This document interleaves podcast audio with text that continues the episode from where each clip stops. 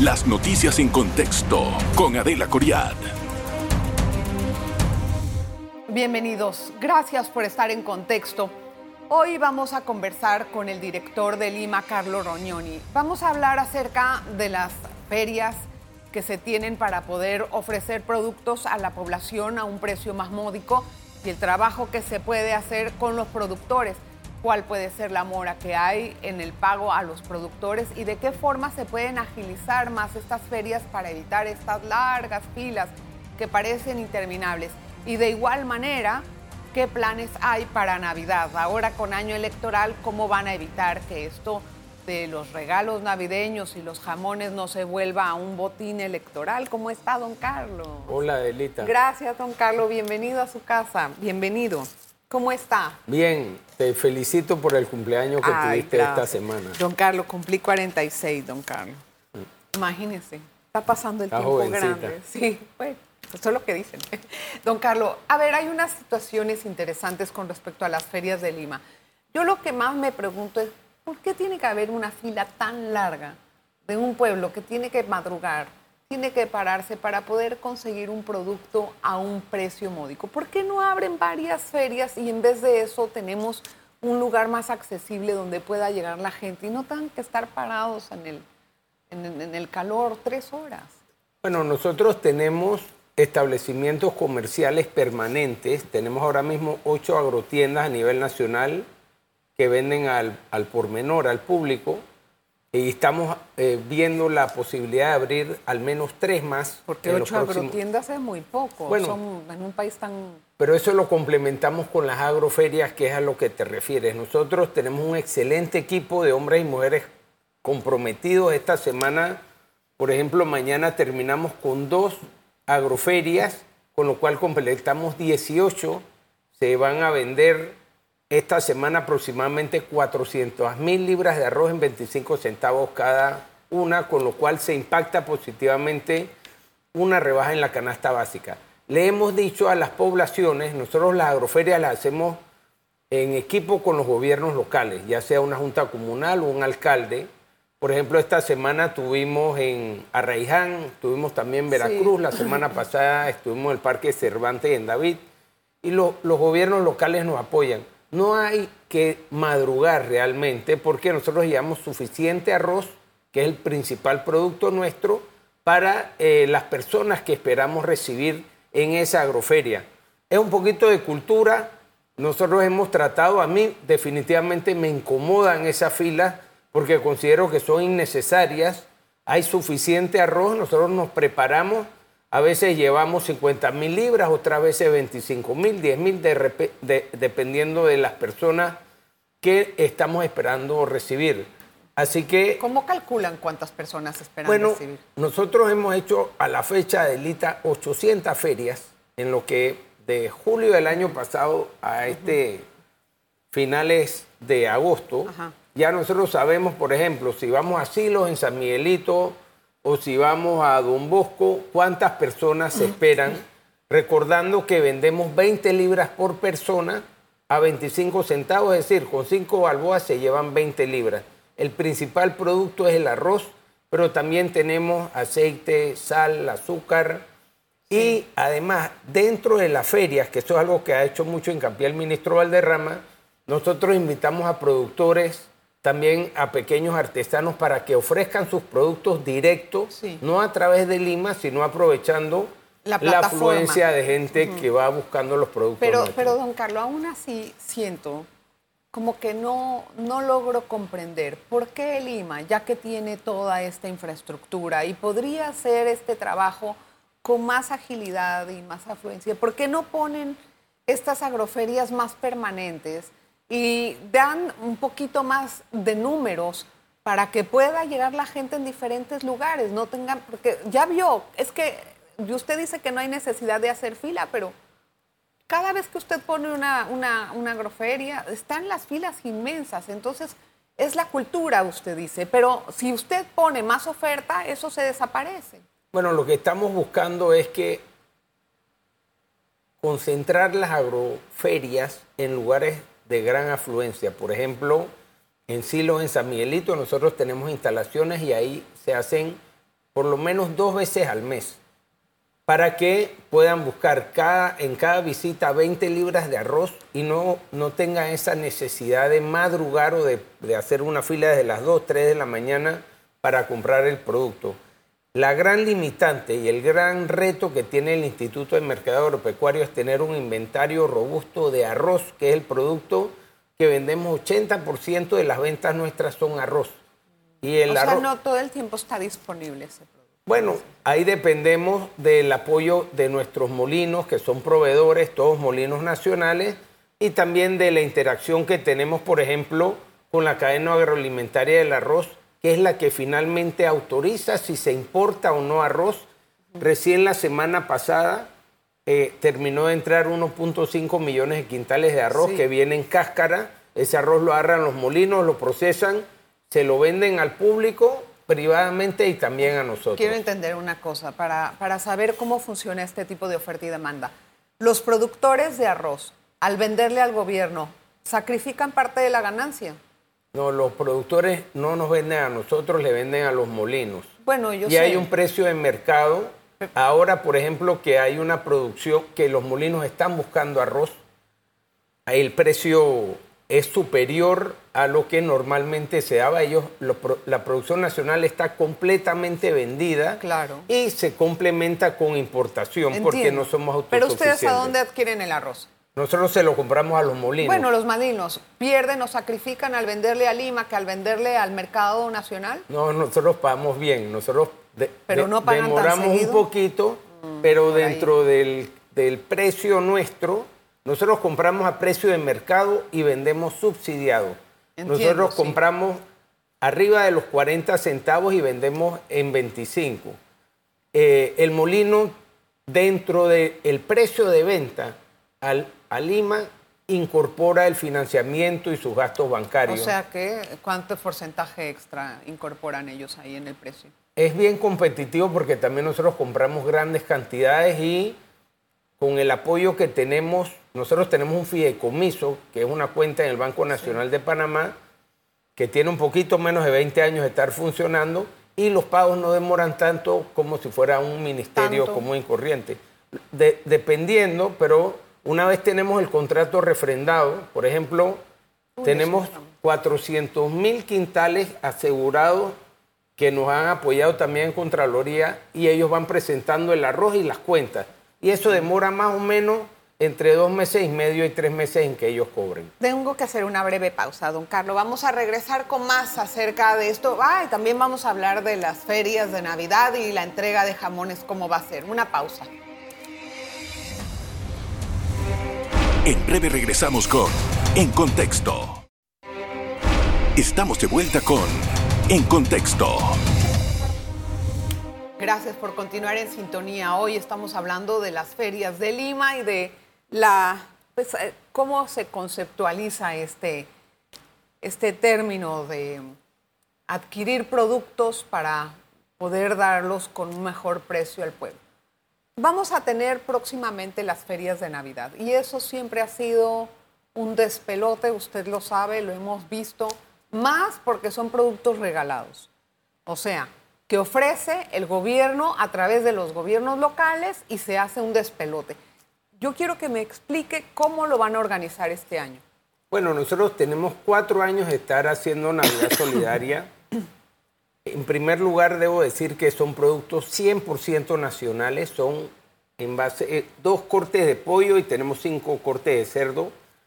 Con eso tenemos un doble propósito. Por un lado, apoyamos a la industria avícola y porcina nacional que se ve amenazada sobre todo por competencia extranjera, fortalecemos el sector, se invierte y se queda la plata en Panamá, y por el otro lado apoyamos a familias de escasos recursos. Yo debo compartir contigo que el año pasado entregamos 1.4 millones de piezas en todo el país, incluyendo comarcas. Y solo hubo una denuncia, se hicieron las aclaraciones respectivas y pudimos constatar beneficiarios finales y se aclararon las dudas que se tuvo. Eso es un muy buen porcentaje porque para poder entregar 1.4 millones de piezas, imagínate cuántas entregas pero, pero, don Carlos, tenemos que tener en cuenta de que este año es un año electoral y es un año que los gobiernos van a aprovechar, los gobiernos locales estoy hablando, van a aprovechar para hacer política con eso. Bueno, en eso nosotros nos, es un año electoral y especial, además de la experiencia que tiene acumulada en Lima y, y sobre todo los gobiernos locales, las autoridades de provincia, nosotros estamos haciendo las advertencias que si esos em, productos son utilizados políticamente, inclusive puede quedar impugnada una candidatura. Sí, pero tienen que estar muy atentos. O sea, ¿cómo van a ustedes a fiscalizar eso? ¿Tienen algún plan? El, el, mejor control lo van a tener en el territorio, en la Junta Comunal, porque van a haber varios aspirantes a cargos.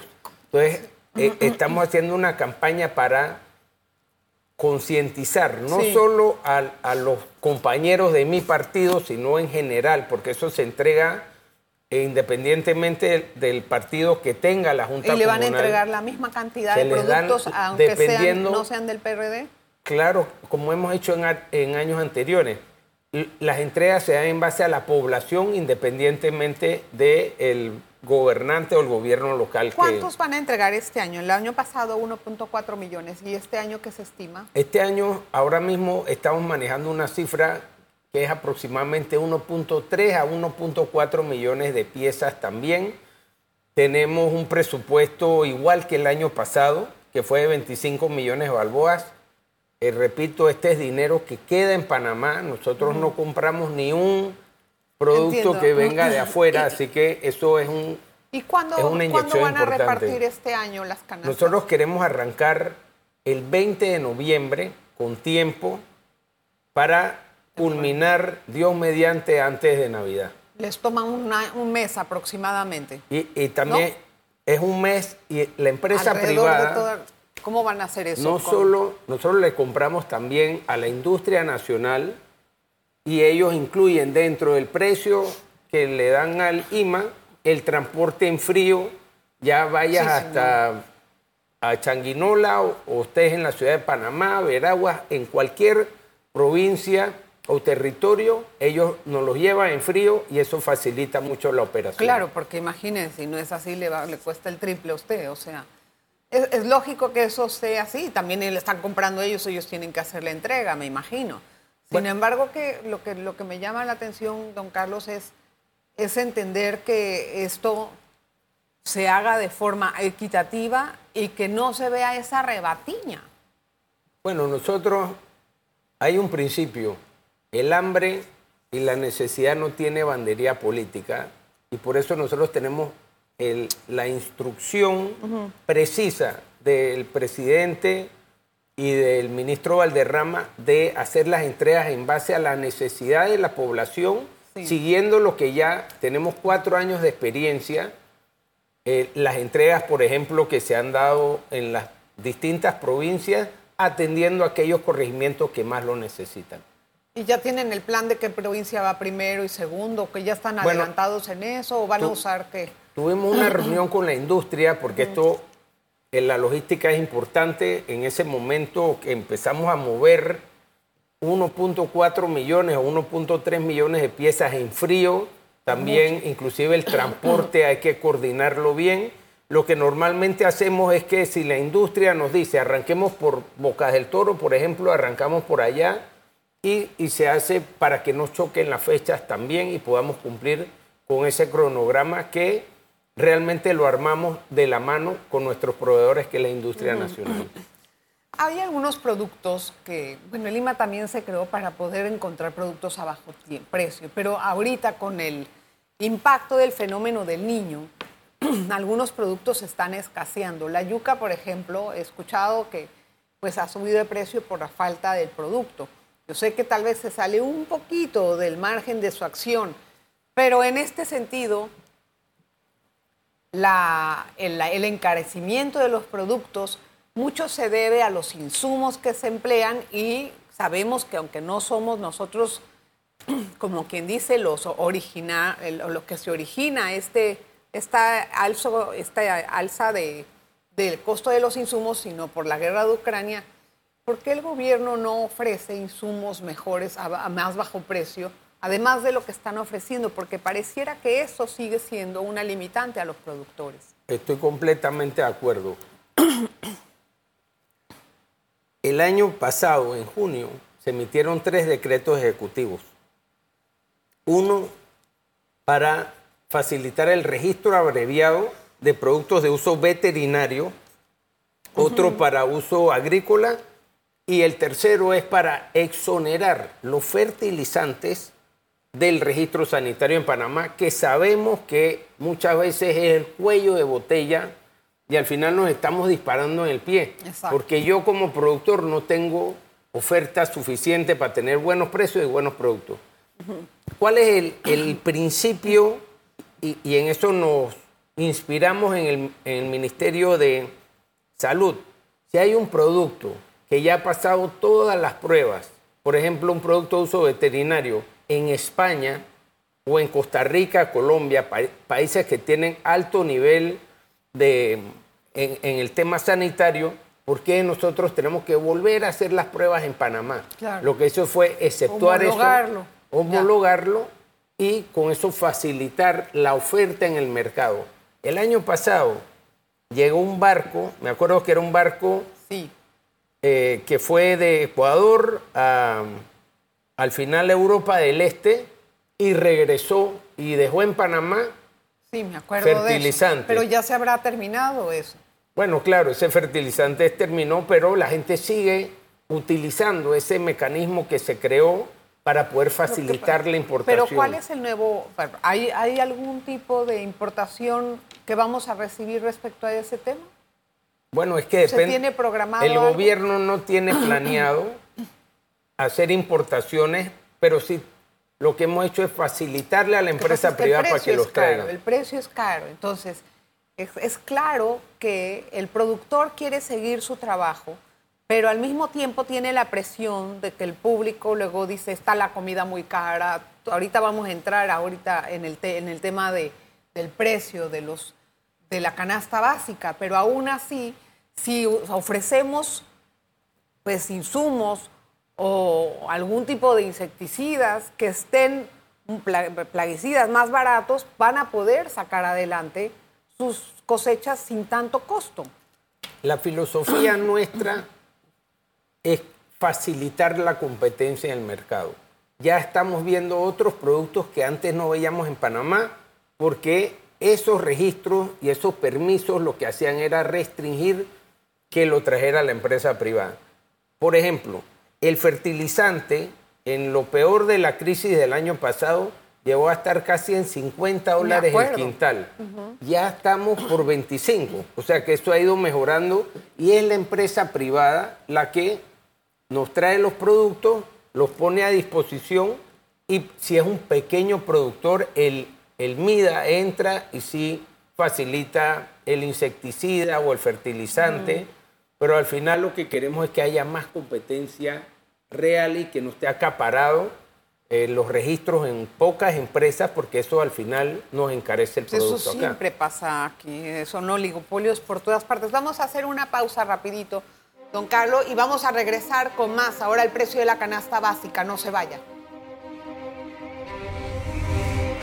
En breve regresamos con En Contexto. Estamos de vuelta con En Contexto. Gracias por continuar en sintonía. Hoy conversamos con Carlos Roñoni. Don Carlos, ya se me, en este bloque del programa yo quería tratar de tocar dos temas. Primero que todo, eh, el arroz forma uno de los productos más importantes. Ya con las importaciones que se han hecho, ¿se pretenden hacer alguna otra más hasta el final del año o estamos abastecidos? Nosotros estamos ahora mismo recibiendo la cosecha nacional y la cadena agroalimentaria del arroz tendrá que evaluar en base a los inventarios y a la superficie, perdón, sembrada, cómo va el rendimiento también. Nosotros tenemos un rendimiento promedio de 104 quintales por hectárea. Hay que ver qué se refleja porque el, clima está complicado, correcto. ¿cuál ha sido si, si hace falta la cadena que toma una decisión unánime, todos tienen que estar de acuerdo, puede que evalúe una importación adicional que se hace a través de la Bolsa de Productos Agropecuarios. Tomando en cuenta que vienen las fiestas navideñas y va a haber tal vez un poco más de consumo, ¿no? Siempre hay más consumo. La verdad es que el arroz es el producto más democrático que tenemos en Panamá. Todos comemos arroz independientemente de la clase social, la ideología eh, que tengamos.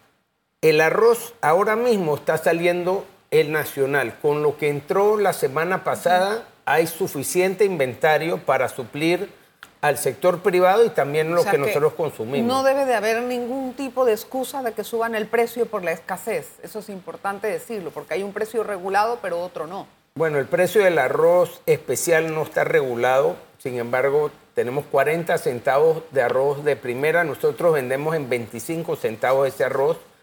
No hay, no hay excusa o justificación para que sea porque lo que producimos aquí se complementó con la importación. ¿El IMA, ¿El IMA, qué está haciendo para ayudar al, panameño a que no le salga tan cara la canasta básica? Bueno. Aparte de los productos que usted menciona, porque realmente no tienen tantos productos en las ferias. Son, son muy específicos, ¿no? Las ofertas que ofrecen. Bueno, ¿qué estamos haciendo para Las ferias nuestras realmente es una oportunidad comercial para los productores que venden directamente al consumidor a mí me decía el alcalde Tonín Araúz de, David que la semana pasada, por ejemplo, en la feria hasta la gente que vendía raspado vendieron todo. O sea, se, se da una efervescencia económica y es lo que estamos buscando, invitar para que ofrezcan Lo que pasa es que si lo hacen de forma organizada y la gente puede tener las cosas a menos precio, realmente van a hacer la diferencia. bueno, pero imagínate, nosotros hemos vendido en lo que va el 2023 26 millones de libras de arroz. Pero también tenemos que tener en cuenta que muchas veces se generan especulaciones, ausencia de producto para subir el precio. ¿Qué pasó, por ejemplo, hace una semana o algo así con respecto a que no habían eh, huevos en, el mercado? ¿Qué es lo que había pasado ahí? Bueno, aparentemente salió una noticia, es lo que nos explicó la industria avícola en redes, y las personas en vez de ir a buscar una o dos docenas se llevaban seis con la preocupación de que se iba a acabar el huevo. Hay un tema también climático que afectó la, cantidad de huevo producido en Panamá, pero por eso hay que tener mucho cuidado con las noticias que salen porque podemos crear un desabastecimiento en base a la preocupación. Y otra cosa, ¿cuáles otros productos se van a ver impactados por el fenómeno del niño en las cosechas? Bueno, de agua vivimos todos, desde la producción de leche, carne, el arroz, ahora lo estamos midiendo, el maíz, hay que ver cómo nos va también. Eh, hace poco estuvimos comprando zapallo, por ejemplo, en Herrera y Los Santos. Así que en términos generales, y en eso el MIDA ha hecho un esfuerzo, hay un plan de, sequía que está llevando a cabo el ministro Valderrama y se están haciendo eh, abrevaderos y cosecha de agua preparándonos para el verano porque pinta muy fuerte. Ojalá que podamos tener un nivel de lluvia indicado para poder tener nuestros embalses en buen nivel cuando nos agarre el verano y no, no veamos este, esta, esta situación de sequía tan pronunciada. Eso espero. Sabes que además del agua, se está produciendo forraje para el ganado. El IDIAP anunció que va a sembrar 150 hectáreas de, de heno para poder ofrecerlo a los pequeños productores. Así que es un, es un esfuerzo en equipo. ¿Se lo van a dar gratis? Normalmente se vende a costo, pero es muy... Y, y, ojo, no es solo el precio, sino es tener disponibilidad del producto. Claro, ojalá que haya. Vamos a ver, ojalá que haya. Gracias, don Carlos, por estar con nosotros. Muchas gracias por la invitación. Bueno, qué bueno que por lo menos se acordó un ratito por aquí de en contexto, ¿no? Gracias, de verdad, don Carlos, y vamos a estar pendientes de cualquier otra noticia que salga con respecto a esto. Nos vemos la próxima. Las noticias en contexto con Adela Coriad.